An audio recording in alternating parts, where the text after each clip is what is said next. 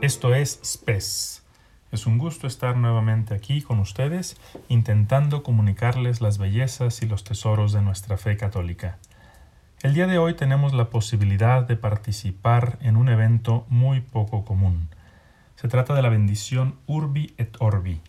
Es una bendición que solamente puede impartir el Papa. Urbi et Orbi en latín significa en castellano para la urbe, Roma, y para el mundo. Hay que recordar que el Papa es el obispo de Roma. Seguramente has visto varias intervenciones del Papa en estos días que muestran su consternación por la situación actual, pues ahora ha querido tener un gesto de mayor cercanía, la mayor posible, con cada uno de nosotros, y es justamente dándonos esta bendición.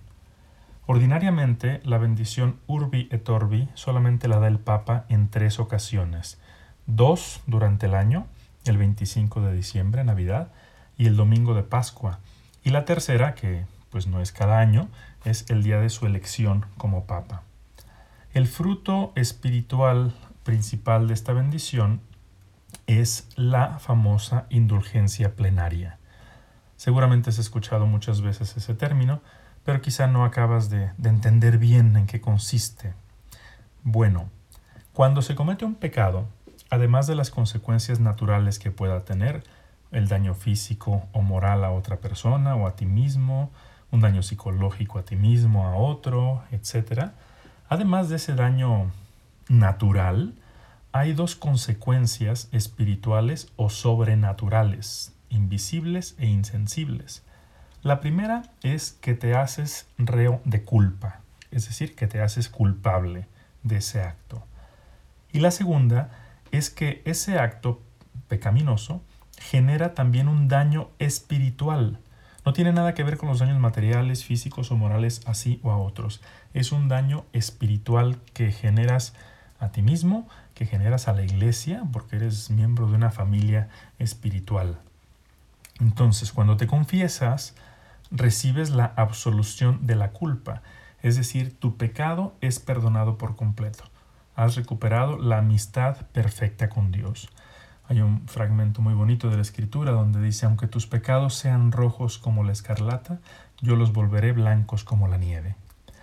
Pero queda el otro efecto del pecado, es decir, esa necesidad de reparar, de compensar, de sanar, por así decirlo, ese daño espiritual. Repito, no es reparar el daño material, por ejemplo, cuando tú robas algo a alguien, bueno, si te arrepientes, eh, existe el deber de restituir eh, lo que robaste a esa persona. Eso es compensar el daño material. Pero aquí estamos hablando de compensar el daño espiritual. Y eso, esa consecuencia, se llama pena temporal que cada uno de nosotros tiene que pagar por sus pecados que ya han sido perdonados en cuanto a la culpa. Es decir, ya te confesaste, ya te dieron la absolución, volviste a la amistad con Dios, pero todavía tienes que pagar esa pena. Puede ser que una persona termine de pagar su pena temporal aquí en la tierra. Si ese es el caso, cuando esa persona muera, si está en gracia, la iglesia enseña que se va directa al cielo. Si no, tendrá que seguir pagando su pena en el purgatorio hasta que sea totalmente purificada y pueda entrar al cielo. Quien está en el purgatorio ya tiene el cielo asegurado, pero al no estar totalmente purificado, para ver a Dios, para acceder a su presencia, no puede entrar. La dificultad que tiene esa persona es que ya no puede hacer nada para pagar su pena. Se le acabó su tiempo. Esto se llama pena temporal. Y esa persona, para entrar al cielo, depende totalmente de nuestras oraciones y nuestros sacrificios, o de las personas que están vivas, que ofrezcan sacrificios y oraciones por ella. Por eso en los funerales se hacen oraciones por los difuntos, para que Dios les conceda quedar libres de su pena. Bien, ¿cómo se paga esa pena temporal? Aquí en la tierra se puede pagar de muchas formas, con oraciones, con acciones buenas, con sacrificios ofrecidos a Dios, con la misma penitencia que te da el sacerdote en la confesión, etc. Pero hay una forma especialísima de pagar esa pena, que son las indulgencias.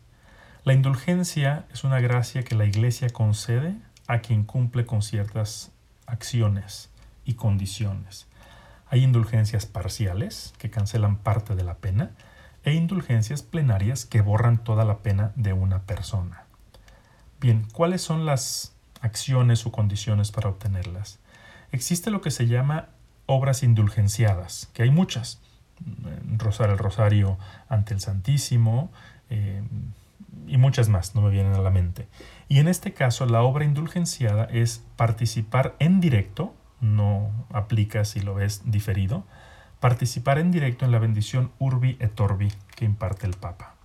Esa es la obra indulgenciada. Y las condiciones para obtenerla, y estas aplican para cualquier obra indulgenciada, son tener una disposición interior, interior de desapego total del pecado, incluso venial. Es decir, desear de corazón no volver a ofender a Dios.